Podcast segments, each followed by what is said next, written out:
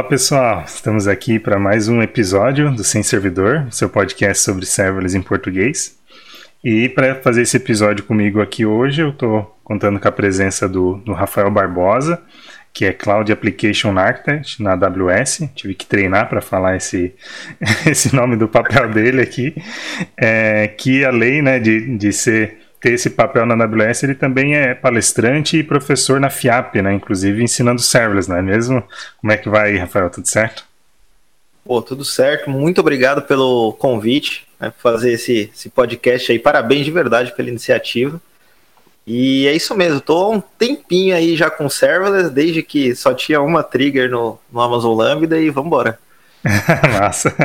É, até quero comentar aqui, né, que tu é um cara experimentado aí, né, serverless, eu te procurei para a gente conversar logo no comecinho que eu comecei aqui o, o podcast, a gente bateu um papo e agora que chegou a hora da gente conversar, né, e, e te procurei justamente por uma palestra tua num TDC, né, na trilha de serverless de, de uns anos atrás aí, e tu já rodou também aí o Brasil falando sobre, sobre isso, né? Sobre serverless. Então, conta aí para nós um pouquinho do teu background, como é que tu entrou nesse mundo serverless. Fala um pouco da tua história aí para a galera que está ouvindo.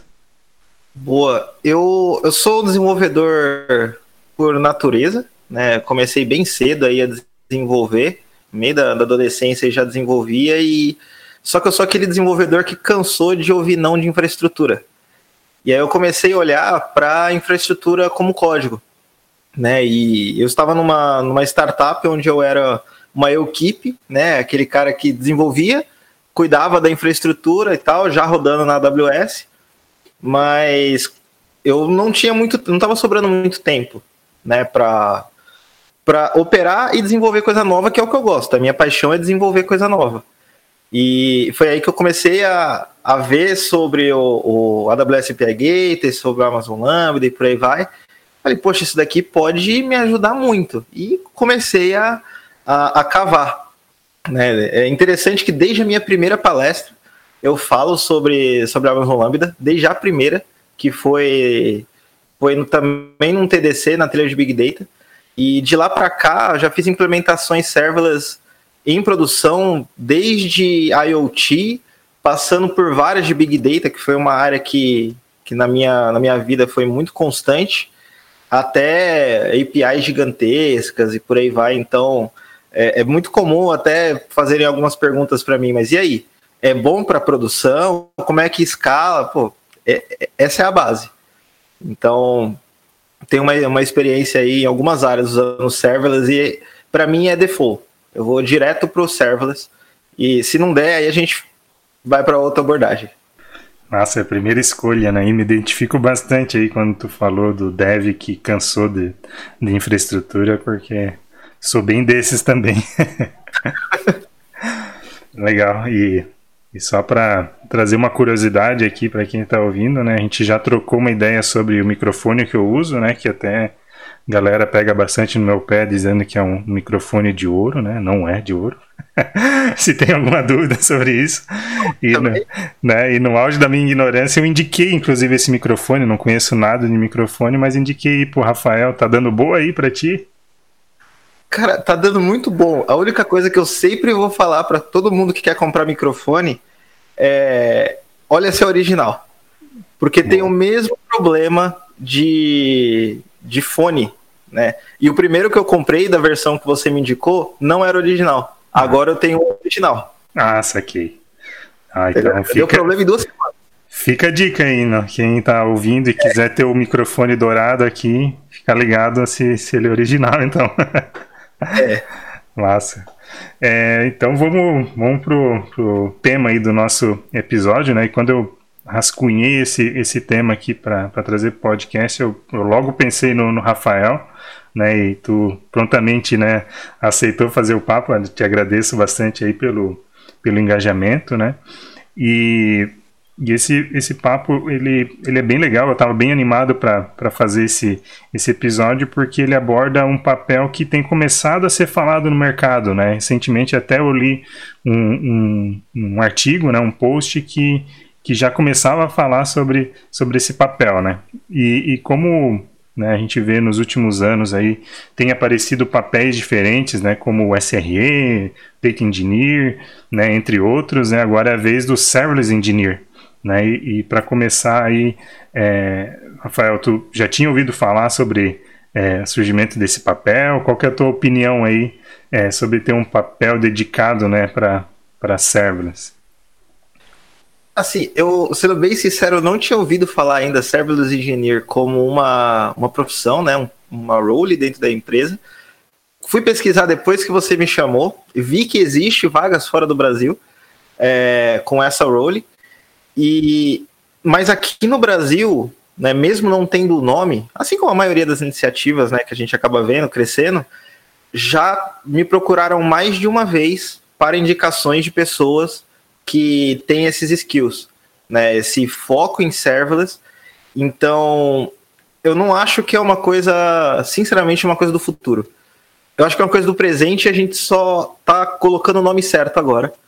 É, então, pô, aprender um pouquinho mais sobre Cloud Native, aprender um pouquinho mais sobre coisas orientadas a evento e, e se aprofundar né, na, no desenvolvimento e arquitetura de, de coisas serverless, já é, um, já é uma coisa muito, muito atual. É, eu vejo que, que a gente está mais dando rótulo mesmo, né? E, é. e tu começou aí já até já dando algumas, alguns spoilers, né? Do que eu acho que se espera para esse papel também, né? É... A gente vai pegando a audiência aos poucos. Vamos indo, vamos indo. e, e, e, sobre isso que tu comentou, né? De, de papéis no, no exterior, esse post que eu li era de uma empresa é, na Europa, né? Então faz sentido, né? Acho que eu no, no Brasil também ainda não vi nesse sentido, mas é, lá fora eu já vejo que já começa a ser rotulado mesmo, né? Como serverless engineer, eu achei bastante interessante e pô, vamos trazer isso também para aqui pro, pro, pro Brasil, né? Para a gente debater isso e quem sabe a gente começa a usar também isso aí, né? É, eu acho uma coisa interessante, né, se pontuar é que é um mercado muito, muito escasso aqui no Brasil, de verdade. Tem pouquíssimos profissionais. É, as empresas estão dispostas a ensinar, porque geralmente, quando elas começam a procurar é, profissionais com esse perfil, já existe alguém lá dentro, ou uma consultoria colocando isso em prática. Né? É, apesar de ter poucos profissionais, eu nunca vi um profissional dessa área sem emprego. Exatamente. Porque vai mudando rápido, assim. Pode perder, mas arranja outro muito rápido. Porque é um profissional que está no, no que tem de mais novo. Né? Não, muito, muito legal, cara. E, e aí, para a gente entrar aí um pouquinho no, no detalhe né, desse, dessa role, né, vamos tentar destrinchar aqui um pouquinho né, nesse nosso papo. É, aí, quando a gente fala aí numa pessoa engenheira serverless, é, tipo, logo me vem na cabeça assim capacidades técnicas e tal, né? Alguns hard skills, né? Que, que, que, são necessários, mas eu acho que, que, que no fim a gente não precisa só dessas habilidades técnicas, né? A gente vai abordar um pouco isso, mas tipo puxando primeiro para para aspectos técnicos, né? Então, assim, do, do, do, aspecto de, de arquitetura de software, né? De, de padrões de, de, de arquitetura que tu acha assim que, que seria necessário saber para exercer esse, esse papel? Olha, eu, eu vejo dois pontos como muito importantes, né? Primeiro, é, entender muito bem 12 Factor App, é, entender de verdade cada uma daquelas etapas, porque você acaba tendo muitas delas entregues como serviço e você não consegue dar muito valor quando você não entende. Né? É, e é um outro ponto extremamente importante é entender arquiteturas orientadas a evento. Seja ela serverless ou não, é, tem que entender para a gente entrar nesse mundo serverless, né? Tem que entender muito bem esse conceito de desacoplamento, de pegar toda a informação que precisa logo no início do método, de uma função e por aí vai, é, e não ter medo de dividir em pedaços menores né? É, e uma coisa que eu sempre falo que é muito importante, né? Quanto maior o seu nível de escalabilidade, maior é a sua operação, por assim dizer. É, por mais que a gente esteja falando de serverless e você não tem que cuidar dos servidores, tem muita regra de negócio que você tem que cuidar, tem muita coisa que você tem que monitorar. e agora está distribuído, né? Fica ainda mais distribuído quando é orientado evento.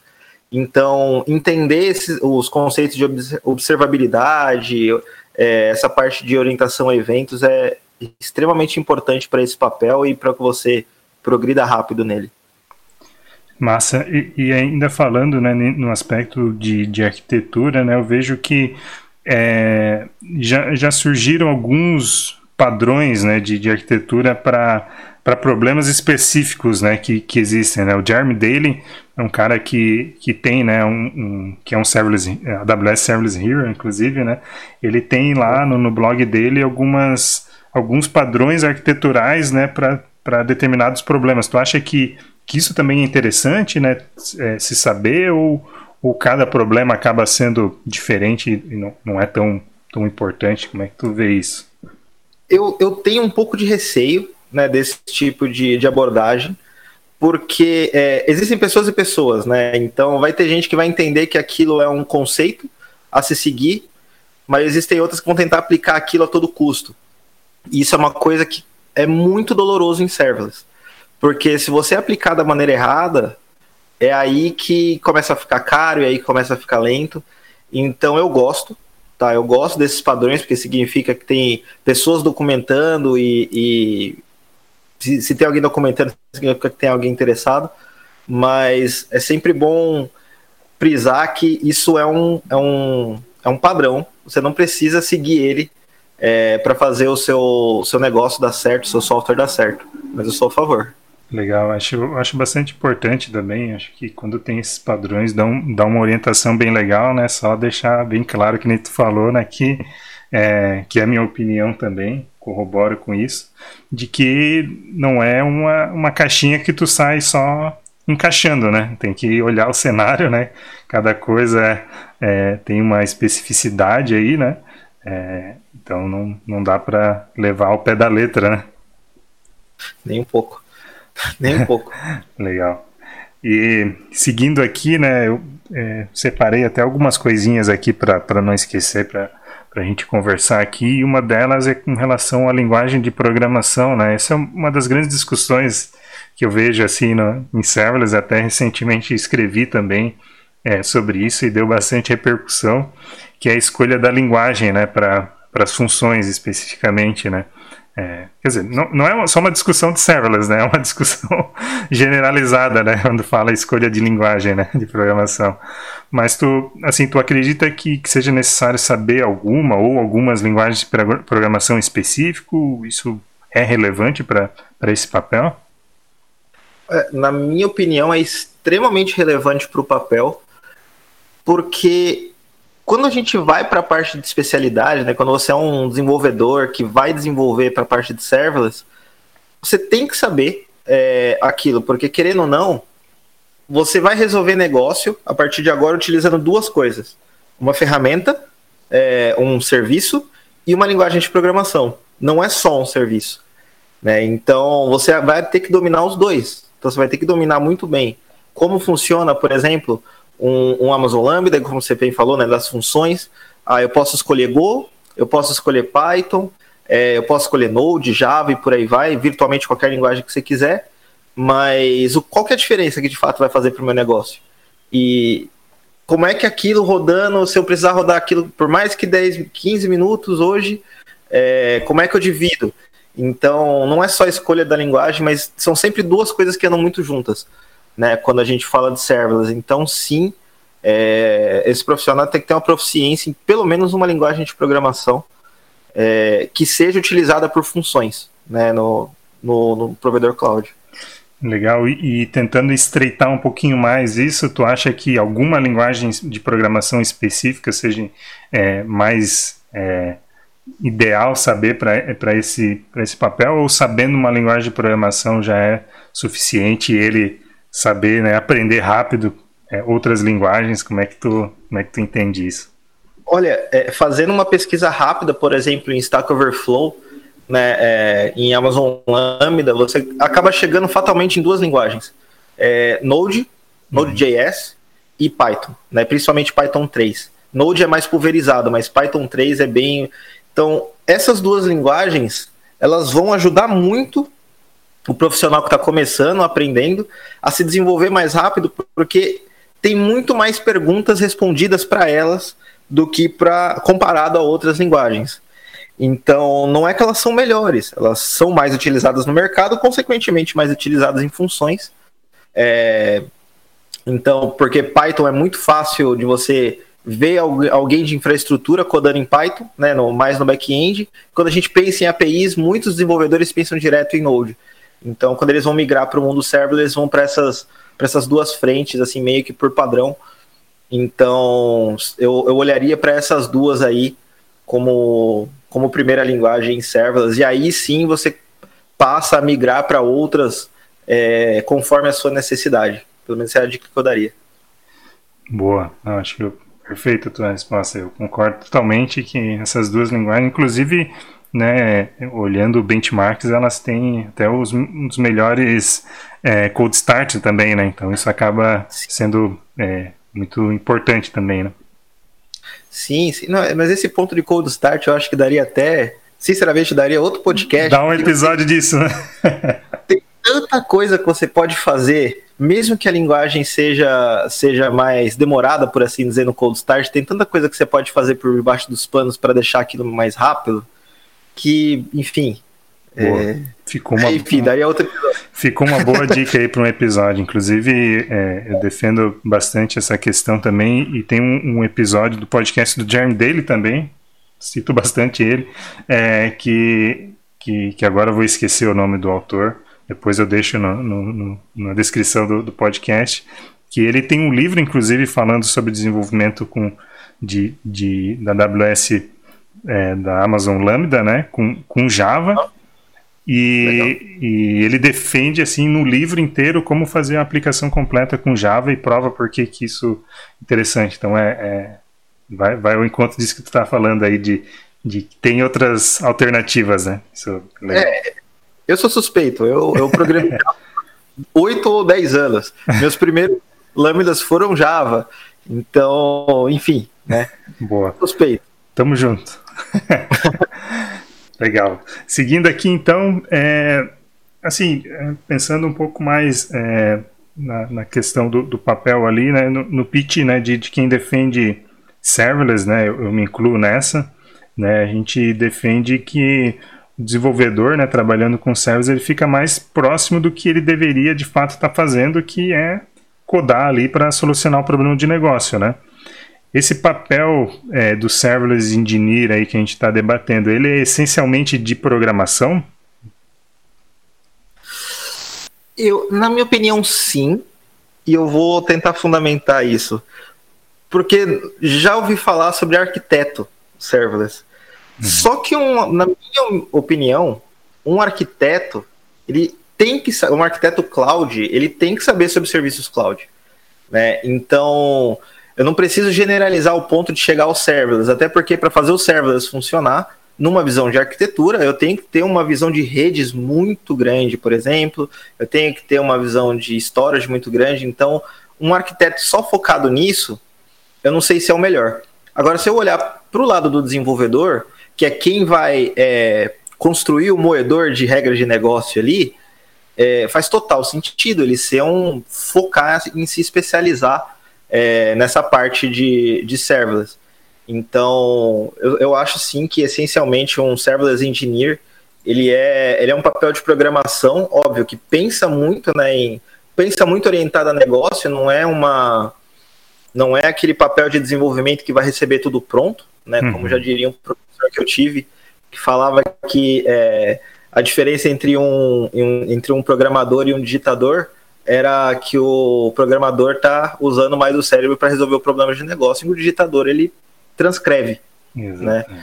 É, então, na minha opinião, sim, é um papel essencialmente de, de programação. Boa, isso até já meio que responde uma outra questão que eu queria te perguntar e talvez tu possa até complementar que tipo eu estava pensando em extrapolar, né? Assim como é, muitas vezes outros papéis acabaram splitando também. Eu estava imaginando se o papel do, do serverless engineer ele não poderia também splitar, né? Para serverless architect e, e serverless engineer ou serverless developer, tu meio que respondeu aí, né? Que tu acredita que, que não, não seja tão interessante né, um, um papel de arquiteto dedicado para serverless, né?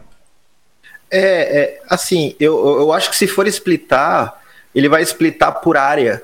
Então, por exemplo, é, por, por, por experiência, eu sei que serverless para desenvolver APIs, para desenvolver um sistema operacional, utilizando tipo, o, o Amazon DynamoDB com Amazon Lambda e por aí vai, é muito diferente de algum sistema que eu vou utilizar Big Data, onde eu estou olhando já para um AWS Glue, onde eu estou olhando para um Amazon Redshift, algo do tipo, sabe? É, é hum. muita especificidade. Então, eu acho que se a gente for fazer o drill down aí desse papel de serverless, ele seria por área. Eu Boa. posso ter um Data Engineer serverless, um, um Data Scientist serverless, é, e um developer serverless, por aí vai. Assim como o mercado está fazendo hoje com os demais. É, só que utilizando esse paradigma de serverless que tem muito detalhe. É, é, bem difícil uma pessoa entender os detalhes de tudo. Legal, faz, faz bastante sentido para mim esse, essa divisão, é, porque são, são, como tu comentou, são muitos serviços diferentes, né? É difícil tu conseguir dominar todos, né, na, na totalidade, né? Então faz bastante sentido quebrar, né, por, por, por áreas, como tu comentou para mim. É sensacional essa, essa sacada aí. E, e, e, pegando até o gancho no, no, negócio que tu comentou ali também, né, de que o arquiteto, né, ele acaba tendo que, que saber muito do, do, dos serviços que o cloud provider tem, né? Então, tipo, ele tem que, tem que dominar para poder encaixar, né? São, são diversos serviços, né? É, várias, várias caixinhas que tu vai, vai conectando, né? E e, e, o que eu vejo assim é que com, com a evolução né, do, dos cloud providers e também do, do, do serverless, né, a, a, esses serviços eles começam a ter vários gatilhos, né, que fazem com que essa, essa aplicação serverless trabalhe de forma mais fluida. Então, tipo, nem ali no, no, no, no Amazon, no S3 ali, a gente tem uma trigger para uma Lambda e tal, né? E isso vai funcionando já tudo de, de forma é, fluida e integrada, né? É, sem, sem entrar no, no mérito do, do vendor lock-in, porque também seria um episódio específico para isso, né? Mas, mas como é que tu vê assim essa questão, né? Porque como são, são coisas específicas, gatilhos e tal, tudo funcionando de forma integrada e tu precisa de um conhecimento muito forte, né, em todos esses serviços. Como é que é esse papel do serverless engineer em relação a cloud provider, né? Por exemplo, o cara vai ter que ser muito especialista em AWS para conseguir arquitetar aplicações serverless na AWS. Significa que é, ele não vai ser tão valorizado para para outro cloud provider, por, por, exemplo, como é que, né, tentando ser agnóstico aqui de, de, de, cloud provider, como é que tu, como é que tu vê essa situação? Olha, é, é um, é uma dica que eu sempre dou é, para os meus alunos e, e para mim é muito, é muito óbvio. Eu não estou ali é, aprendendo Amazon Lambda. Eu estou aprendendo função como serviço. E se você passa a aprender função como serviço, se você passa a aprender o conceito por trás daquilo, a, é, meio que a ferramenta se rende para você, sabe? É, não importa onde você está, se você está usando on-premise, com open source, se você está no cloud provider A ou B, é, você tem um conceito né, sobre aquilo. Por exemplo, é, a gente tem três serviços na, na Amazon, que é o, o Amazon SNS, o Amazon SQS e o Amazon Kinesis Stream. De, muito frequentemente eu sou perguntado quando é que eu devo usar um e quando é que eu devo usar o outro. A resposta para isso varia com o problema que você tem e como você pretende resolver. É, então, se você aprende que um Kinesis streaming eu vou utilizar quando eu tenho é, que ter um, um, uma entrada que por shard aguenta até um, um, mega, só que eu tenho que distribuir essa mesma entrada para vários locais, é, isso em, em streaming eu vou para ele. Se eu quero uma fila de fato onde eu vou ter é, N pessoas publicando, N pessoas ouvindo, só que a fila é a mesma, eu já vou para um Amazon SQS. Se eu só quero fazer um, um, um publish subscriber, eu já vou para um, um SNS da vida. É, e, de novo, é, para cada um deles eu falei o conceito por trás. Né? Streaming, fila e publisher subscriber. Então, se você é, passar a entender esses conceitos, é, você vai é, se dar bem, não importa em onde você esteja. Porque você passa a entender, você passa a desenvolver conceitos utilizando ferramentas. Você para de aprender simplesmente ferramentas, né? É, eu costumo brincar que você tá ali com uma chave de boca, sei lá, 16. Se te derem uma 18, você não sabe o que fazer? É a chave de boca. Entendeu? É, então, é, essa é a dica que eu dou. Não aprender é uma ferramenta, né? Aprender o conceito.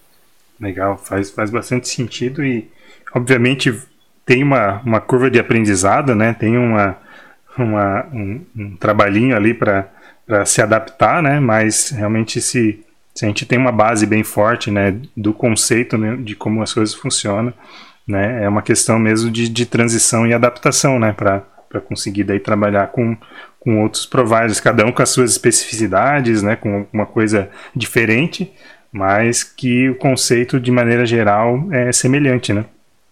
Exato, exato.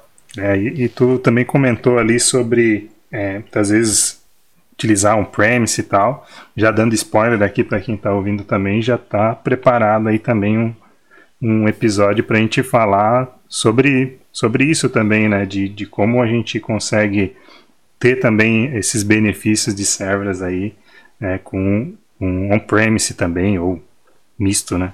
Híbrido. Então, já deixo já um spoilerzinho aí pra galera. Eu vi. Boa. e beleza, acho que de parte técnica, assim, a gente explorou umas coisas. E, falando um pouquinho, saindo um pouco do técnico, assim, mais de, de questão de, de, de, mentalidade mesmo. Não, não quero falar mindset já falando, porque para não, é, não rolar as piadinhas, mas é, como é que tu vê, assim, que qual que é a mentalidade que esse profissional tem, tem que ter, né? Porque trabalhar com serverless acaba sendo diferente, né, de tu trabalhar com uma aplicação mais tradicional, até mesmo microserviço, né, mas é, tu acaba tendo que pensar um pouquinho diferente, né, quais, quais, são as habilidades aí que tu, tu imagina, né, que são esperadas ou que seria legal ter para esse papel? Essa pergunta é bem difícil, né, porque eu não, não tenho um padrão de mercado, mas se eu for observar o que eu já vi, né, e, pô, eu passei ano passado literalmente inteiro, com mais de 200 entrevistas, procurando pessoas para compor a equipe da onde eu estava em serverless, né, de Big Data.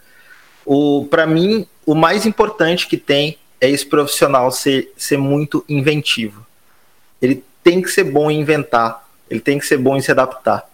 Por que, que eu falo isso?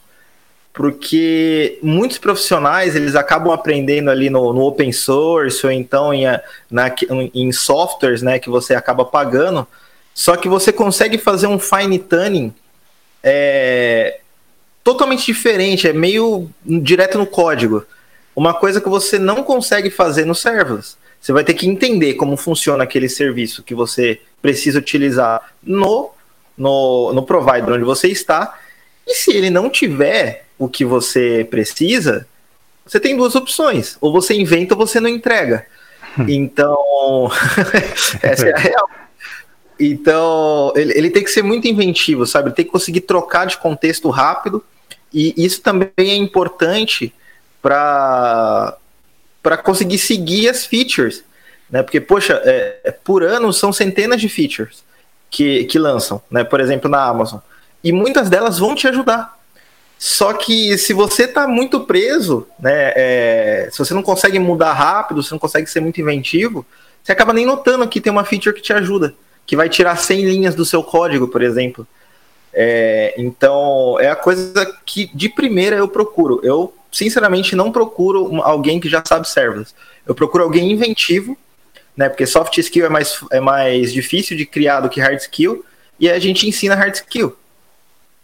Sim, porque até porque eu vejo que essa curva né, de aprendizado ele acaba não sendo tão, tão extensa né, com, com serverless. Eu acho que com um time muito bom assim tu consegue, né? É, obviamente, né, tem, tem um tempo para se especializar e tal, mas para começar já obter é, resultados com serverless, né, já tem uma curva relativamente rápida, né, para aprender a já fazer algumas coisas, né? Poxa, quantas vezes eu já eu dou alguma algum dou quatro, seis, oito horas de, de aula para alunos, né? Sei lá, um sábado o dia inteiro. e segunda-feira eu recebo uma mensagem, coloquei em produção. O cara aprendeu no sábado. É? É, só, que é, só que é tranquilo, como você falou, né? Então, é mais uma questão de eu vou botar, vou aprender e vamos embora. É, vamos fazer funcionar. Massa. E tinha falado que tinha acabado com as perguntas técnicas aqui, mas uma thread minha aqui abriu e que pensando na questão ainda de, de arquitetura, tu falou bastante lá no comecinho de, de, de saber arquitetura é, baseada em eventos e tal, né? Tu acha que uhum. essa é a grande essência, né, de, de quem vai trabalhar com serverless ou é, ou, ou questão de, de trabalhar de forma síncrona também em alguns aspectos? Como é que tu vê é, esse tipo de abordagem na hora de, de pensar a aplicação server?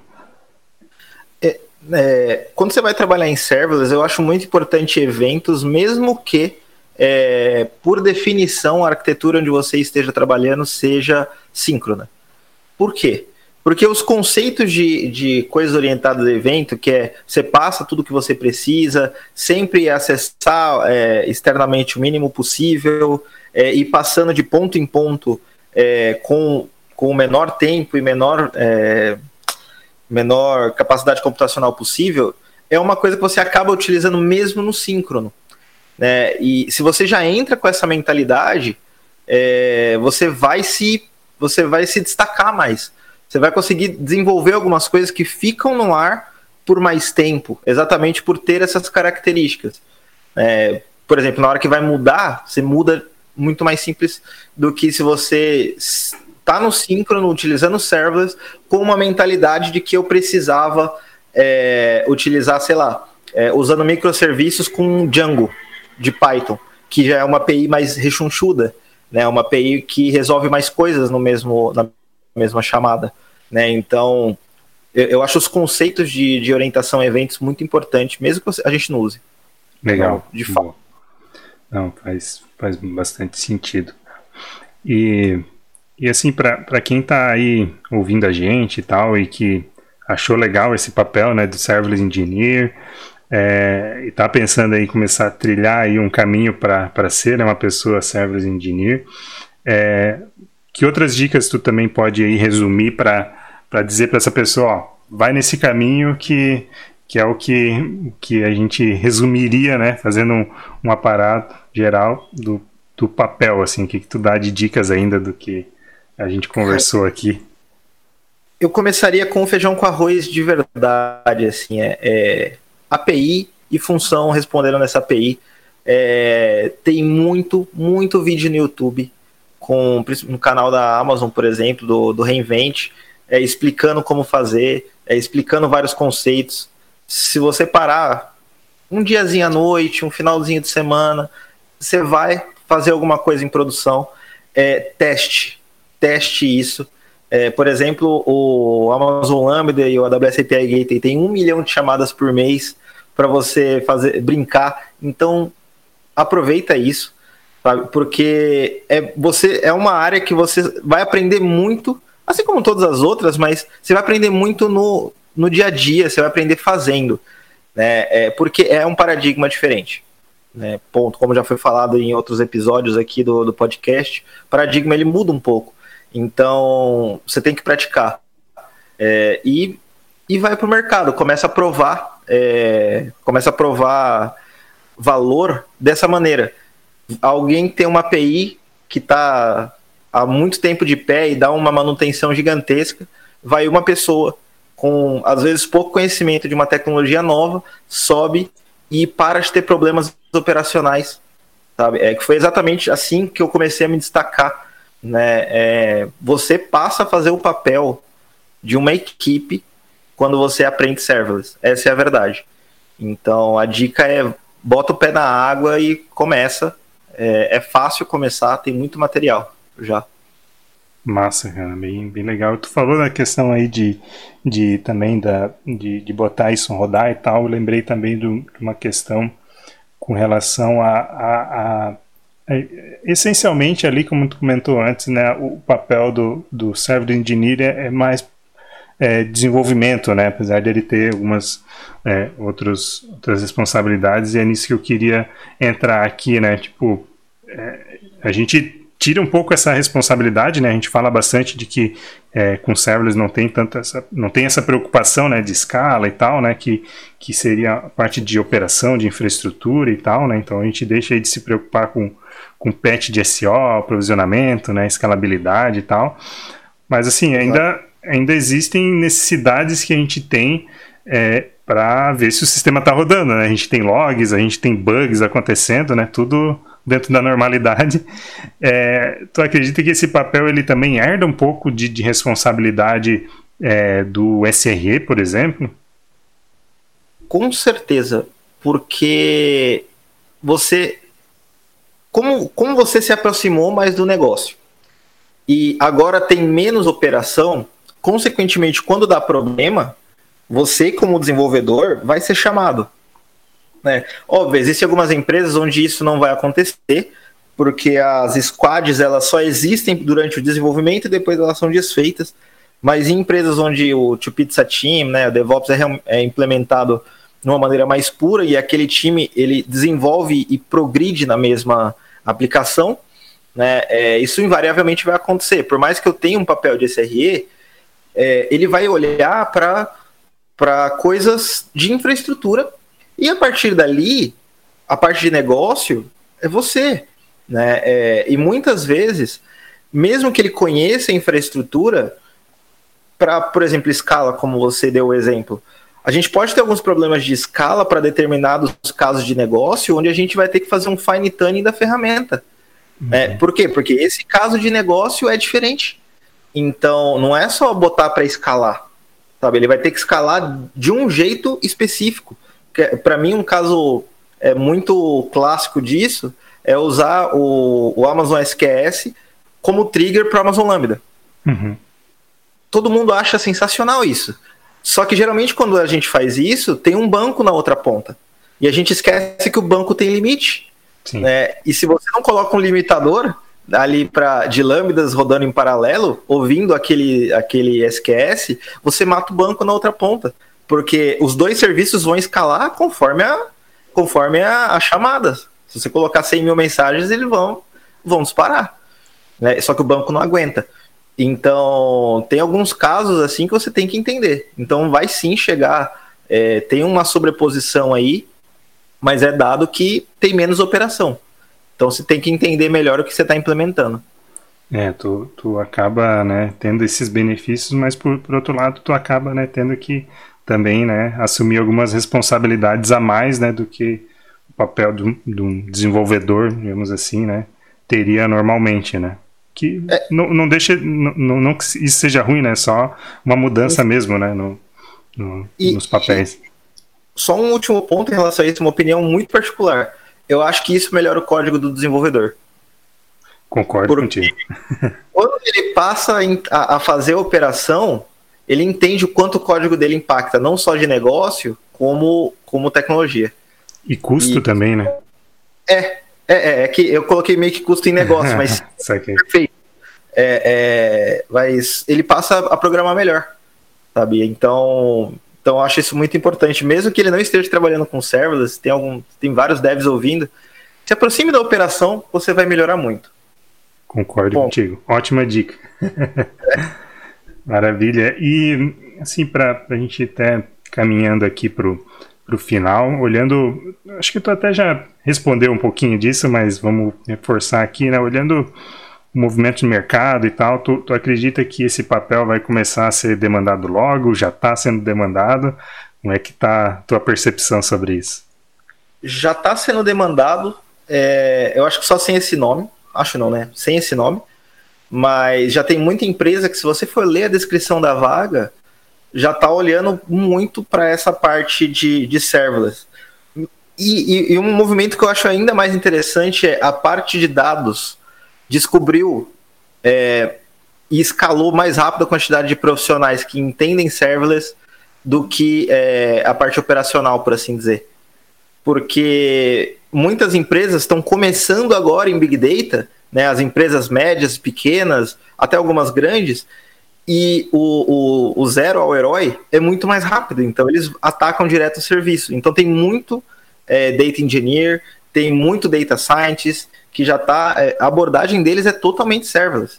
É, é, não existe subir um, um EC2 para rodar Jupyter. Não, vamos rodar lá no Amazon SageMaker. Para eles vai, isso é, isso é comum.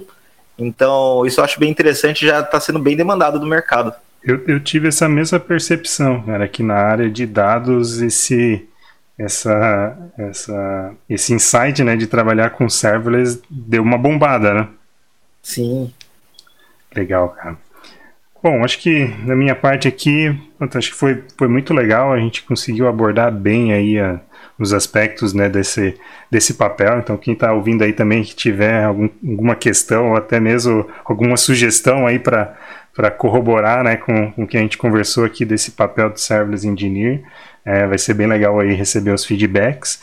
E, cara, quero te agradecer bastante aí, Rafael, pela, pela parceria. Sempre bom falar aí contigo, né? Cara é um mestre aí né, em serverless, então obrigado mesmo por ter topado aí fazer esse papo comigo, cara. Que isso, o Padawan é em aprendizado ainda, mas muito obrigado é, por chamar. Eu adoro discutir esse tipo de, de assunto e sempre ouvir opiniões diferentes, mas muito obrigado de verdade por me chamar. Show, cara, valeu. E assim a gente encerra aí mais um episódio do Sem Servidor, seu podcast sobre serverless em português. Valeu, gente. Até a próxima.